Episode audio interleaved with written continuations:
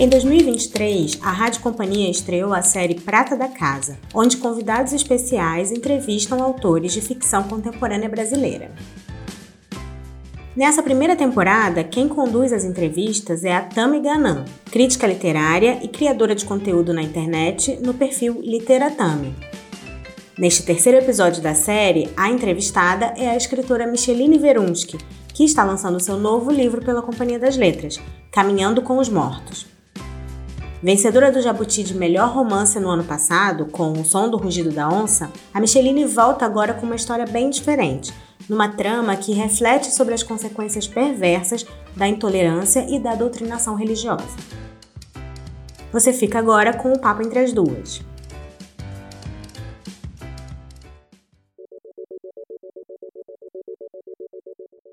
Olá, eu sou a Tami Ganan, crítica literária e produtora de conteúdo no Literatami, e hoje eu tenho o grande prazer de estar aqui na Rádio Companhia para conversar com a Micheline Verunsky sobre o seu livro Caminhando com os Mortos, uma publicação da editora Companhia das Letras.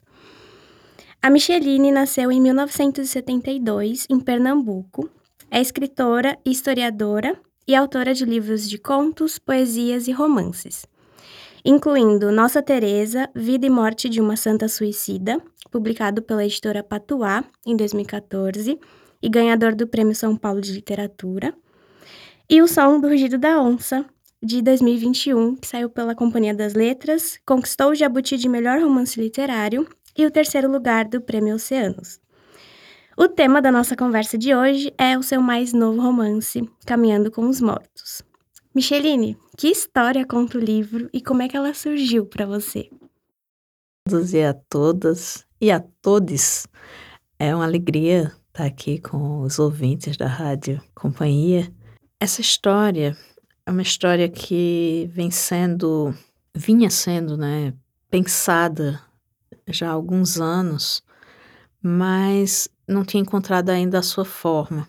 Eu li uma matéria jornalística, que ali em meados de 2020, sobre é, alguém que, que foi queimado numa fogueira, acusado de bruxaria, fora do Brasil. E fui pesquisar isso, porque já era um tema que, que vinha aparecendo nos meus romances anteriores.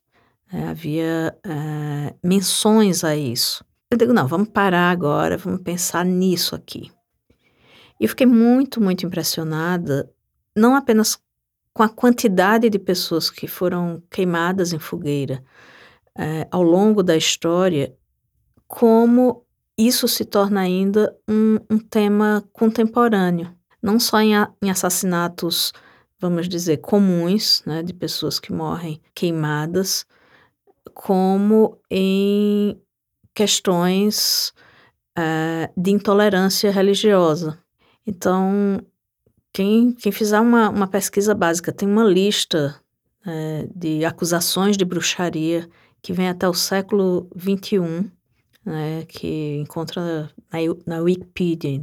Essa foi uma das motivações, né, esse espanto de que em pleno século XXI, que a gente imaginava que tudo seria diferente, que seríamos mais belos, mais brilhantes, mais inteligentes, e não somos, uhum. né?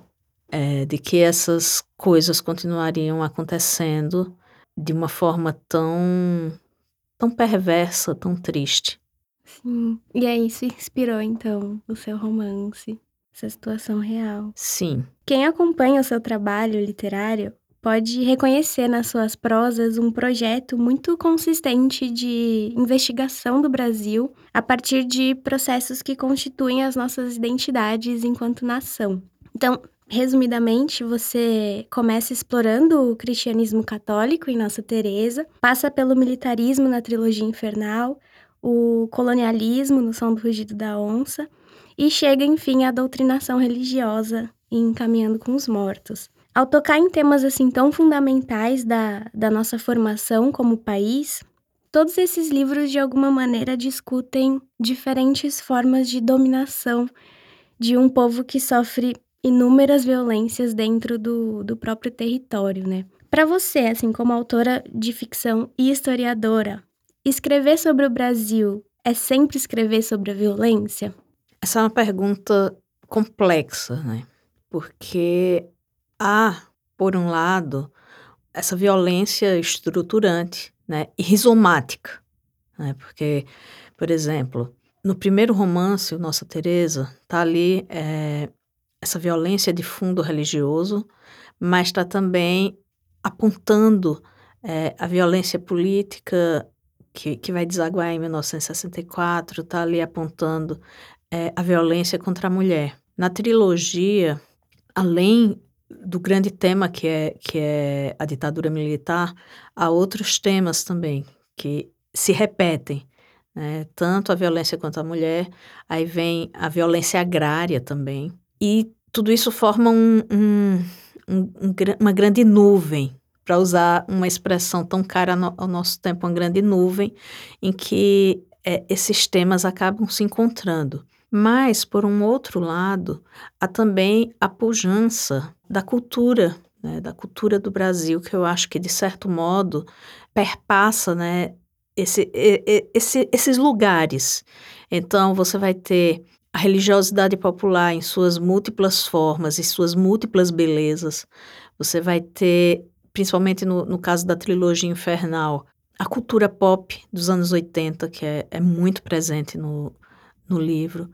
É, você vai ter no, no, no, rugi, no Som do Rugido da Onça grande leque, né, infinito leque que, das culturas indígenas, né, dos povos indígenas.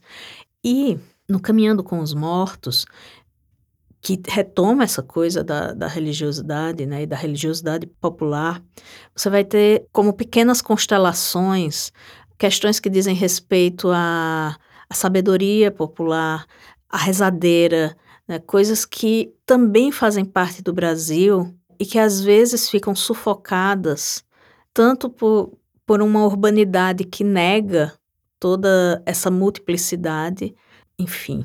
Sobre, sobre a beleza, né, que há em escrever também sobre o Brasil, não só a violência. Sim, né? sim. E no livro, realmente, ela aparece por aí também. E acho que até pela própria natureza, né, do, do espaço, que você não se furta de descrever e que traz um pouco dessa beleza também, né, do, do Brasil. É verdade. É...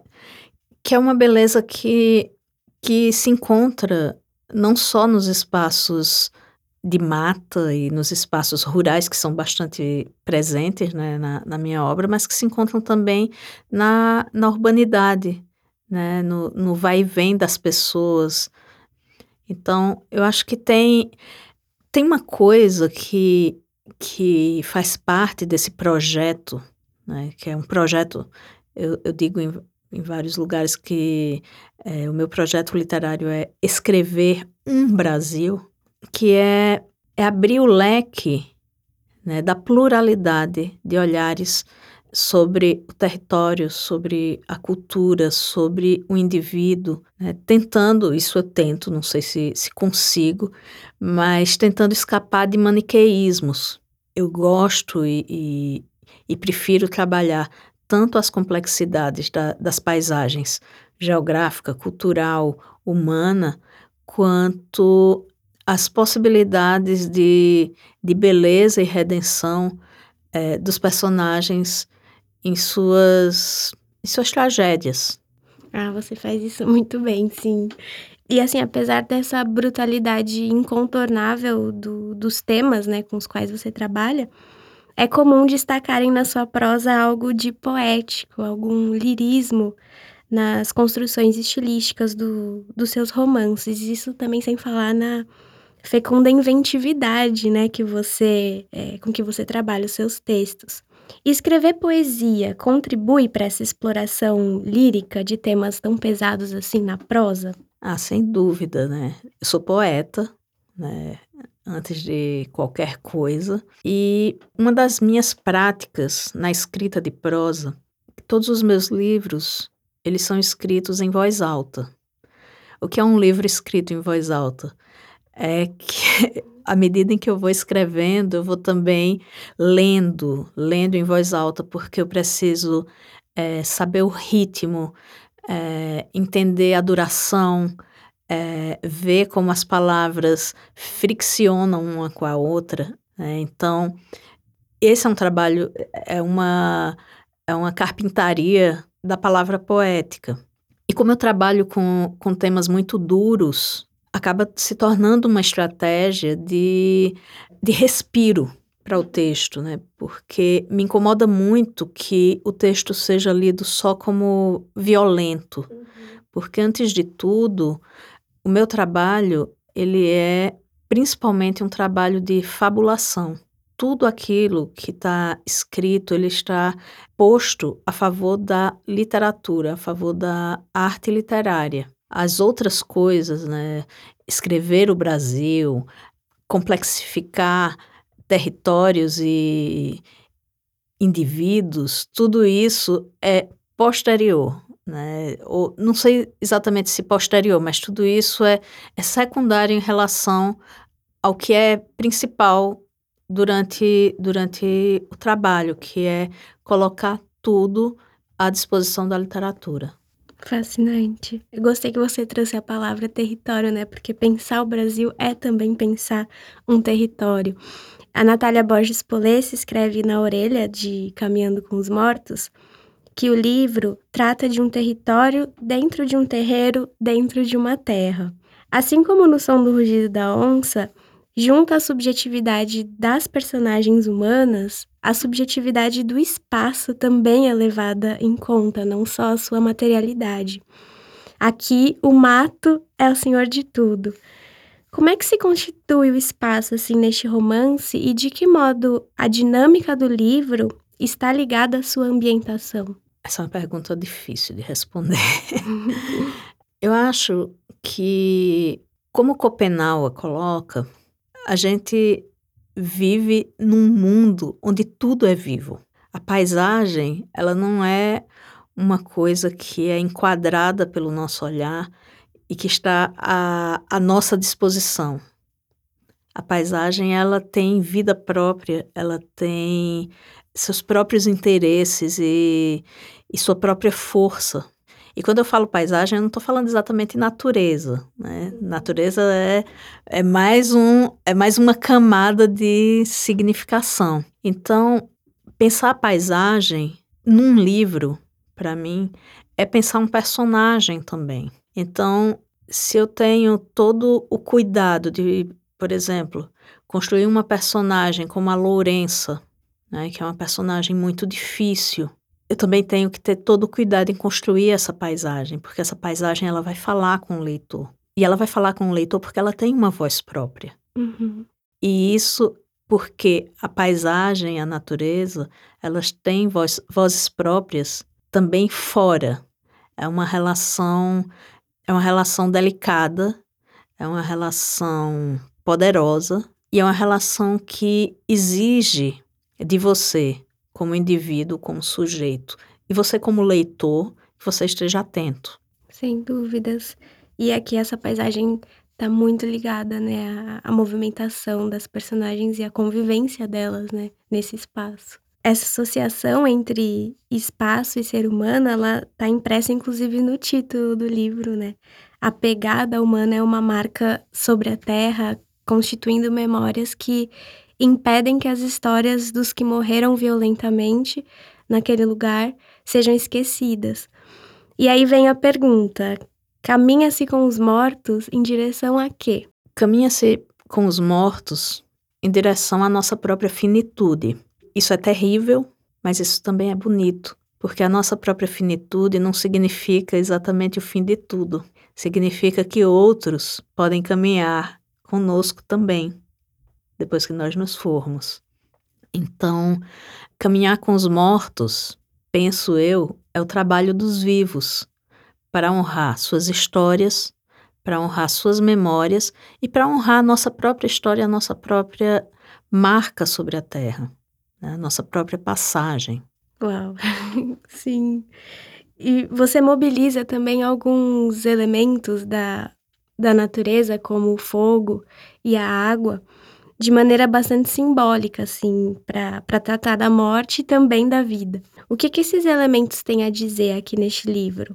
Eles têm a dizer que, primeiro, que eles estão conosco, né? que mais do que elementos, eles são presenças. E eu vou voltar de novo para o Copenhague. Tá tudo vivo, né? A água é viva, o fogo é vivo. Né? Antigamente, né, na Roma antiga, nas casas, havia um altar que era dedicado aos ancestrais. E nesse altar havia um fogo que não devia ser apagado nunca.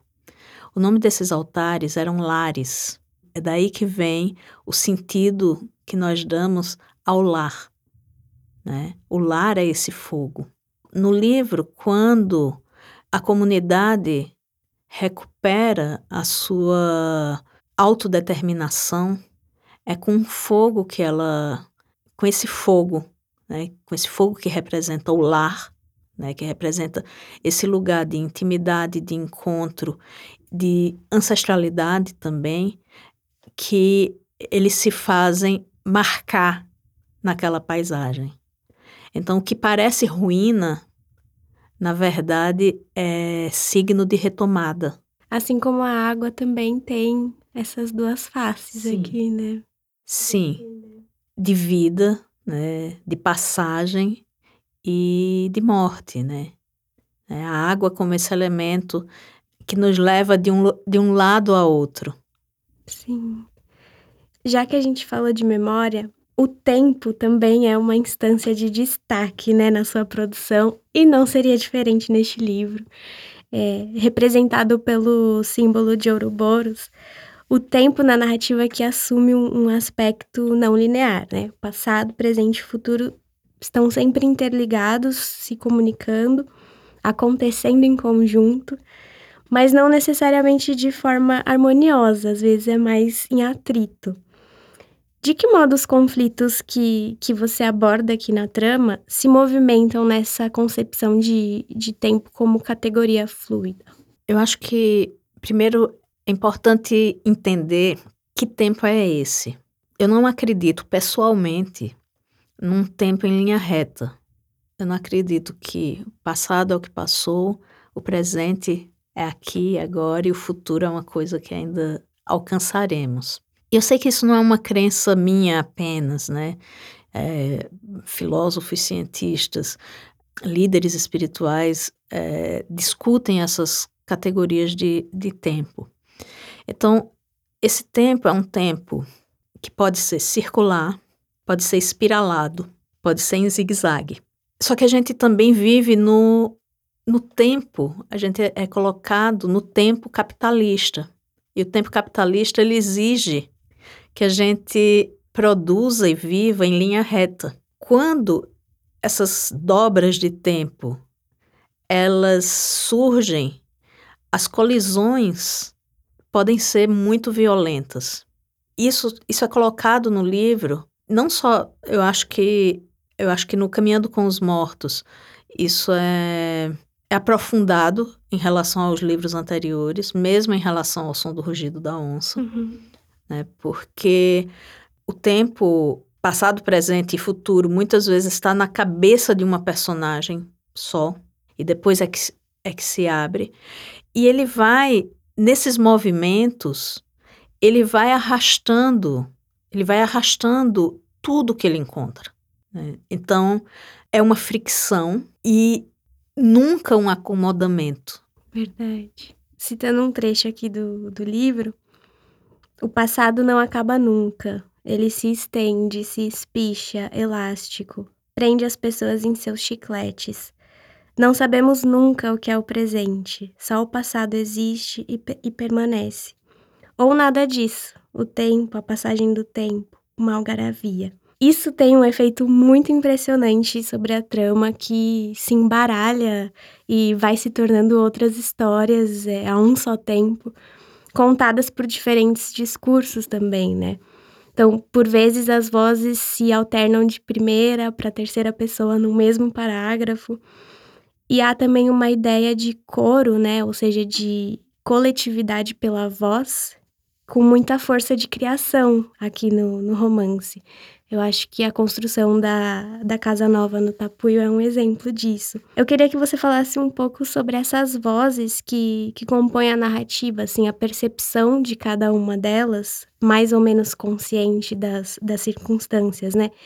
Quem é que fala e quem é que cala neste livro? É, eu sou eu sou uma escritora ambiciosa. sou muito ambiciosa. Eu acho que eu não poderia ser escritora se eu não fosse ambiciosa. E qual é a minha ambição quando eu escrevo? Não apenas colocar um mundo de pé, é, dar sustentação para esse mundo, é também trazer para ele o que é a vida. Vou explicar. Na vida da gente, durante um dia, um dia na, na minha vida, um dia na sua vida, quantas pessoas falam? Quantas pessoas falam fora de você? Quantas pessoas falam dentro de você? É um labirinto. A gente passa um dia só.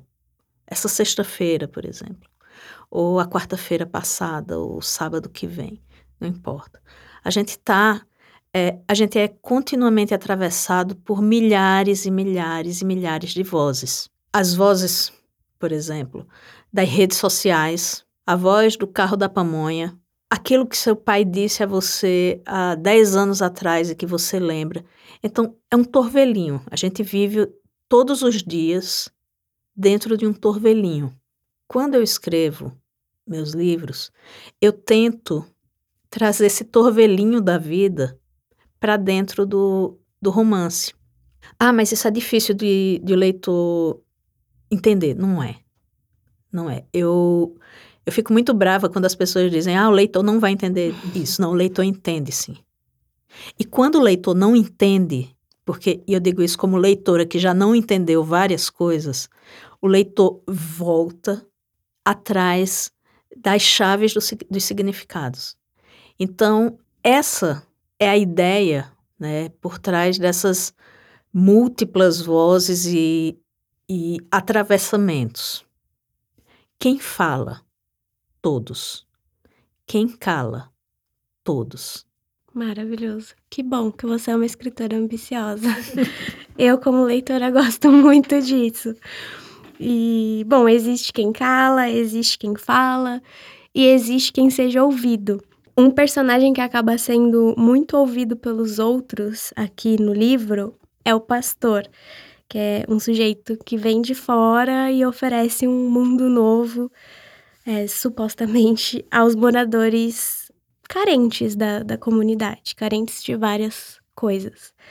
É, e a narrativa vai destrinchando com muita habilidade a perversidade dissimulada desse homem e da própria igreja que ele representa, e de tudo que é feito em nome de Deus uma entidade praticamente transformada em commodity, né, pelos agentes do, do desenvolvimento econômico ali da região. O que, na realidade, infelizmente acontece com uma força surpreendente em grande parte do Brasil. É, religião e política entrelaçadas e o povo como um rebanho a serviço desses interesses. Para você, escrever ficção sobre essa realidade é uma possibilidade de mudá-la? Ou ao menos uma abertura para um desejo de mudança? E se não for, por que escrever ainda assim? Eu acredito que nenhum livro muda o mundo. Infelizmente, é, eu acho que é a grande limitação do livro. Seria maravilhoso que o livro mudasse, que livros mudassem o mundo. E livros não mudam. Mas livros mudam as pessoas que podem mudar o mundo. Então, quando a gente escreve sobre essas violências, sobre personagens que historicamente foram silenciados e, e outras categorias, a gente a, ajuda na criação de um tecido social que pode ser mais atento, sabe? Então, eu acho que é por isso que se escreve e se continua escrevendo né? porque não mudaremos o mundo, mas enquanto falarmos sobre mulheres vítimas de violência, enquanto é, falarmos sobre pessoas perversas que usam da fé para atingir seus objetivos, enquanto falarmos de, de toda essa gama de personagens e circunstâncias violentas, a gente pode ajudar a criar uma nova sensibilidade. Então, precisamos escrever sobre a floresta, precisamos escrever sobre feminicídio, precisamos escrever sobre todo o horror para talvez criar um novo olhar, né? um olhar mais tolerante, um olhar que se comova com o outro. É, você falou agora das mulheres, né? E as personagens mulheres, para mim, são as grandes protagonistas aqui do, do romance, sendo que uma delas, a Lourença, é definida por outra como o retrato mais fiel de Alta Vista do Redondo. Há uma forte ligação da, das mulheres com o espaço, né? Em paralelo à relação das chamadas bruxas com a natureza, relação que o livro explora muito bem. E muitos nomes compõem essa galeria de, de personagens femininas, inclusive nomes de figuras reais, de mulheres que também tiveram suas vidas ceifadas por um conceito de justiça torto, muitas vezes inflamado também, né, por doutrinas religiosas. Como mulher onça que, que escreve literatura, você considera que dar destaque a essas mulheres, seus sofrimentos, mas sobretudo as suas forças, é um exercício de insubordinação? E, e pode esse exercício, partindo das páginas, ultrapassar as páginas? Eu acredito que sim. Tem uma frase do livro, né, já no finalzinho do livro, que é desobedeci e continuo desobedecendo, né? A história do feminino no mundo, né? É uma história de insubordinação, né? Uma história de desobediências e dar destaque a essas mulheres, né? Sejam as mulheres da história ou sejam as mulheres da ficção, é significativo num mundo onde é naturalizado o ódio a parcelas da população, né? A mulheres, a crianças, a velhos, a homossexuais. Se naturaliza que as pessoas possam ser destruídas por serem quem são. É por isso que eu escrevo, sabe? Eu escrevo por causa dessas alteridades, para exercitar também em mim, né? É, esse olhar o livro acaba de ser lançado, né? É, não sei se já deu tempo de receber algum retorno dos leitores, mas qual que é a sua expectativa assim em relação à recepção do romance? Você pensava nisso enquanto escrevia? Pensava, eu sempre penso, na verdade, né? o livro ele já está na, na, nas livrarias, né? E na verdade ele já está circulando né, algumas semanas e eu já tenho assim, vários retornos, e os retornos são positivos, muitas pessoas assombradas né, com, com a história. O retorno é sempre melhor do que eu imagino. Né? que bom. É, eu queria agora que você lesse então um trechinho do livro para quem ainda não teve a oportunidade de ler. Claro. Estou numa solidão povoada de bichos, plantas, lembranças, remorsos e há muito que não pronunciava ou escrevia o meu próprio nome. Tanto tempo que supus ter esquecido o som de suas vogais claras contra a única consoante que se repete, tão luminosa, e me sentia analfabeta de mim mesma. É que me ocupo muito com esse trabalho que escolhi, esse de contemplar o fazer e o desfazer próprio do mundo, num silêncio que prefiro acreditar ser sem sombra de julgamentos mas apreendo todo o seu espanto, rasgos de pequena glória, esgares, gozos, sofrimentos, apenas observando e esperando a morte, a vida. E é disso que se trata afinal, de vida e de morte, e dos seus agentes diretos e indiretos, e desse ciclo que nunca mesmo acaba. Adoro esse trecho. Muito obrigada, Micheline. Foi ótimo conversar com você. É sempre um prazer. E eu fico muito feliz mesmo com essa oportunidade de divulgar também esse livro para todos os cantos, porque seria ótimo que muitas pessoas o lessem. Obrigada por essa conversa. Eu que agradeço, Tami, e quero dizer que fico muito feliz de conversar com você. Admiro muito seu trabalho. Obrigada. Puxa, obrigada mesmo. E até a próxima, pessoal.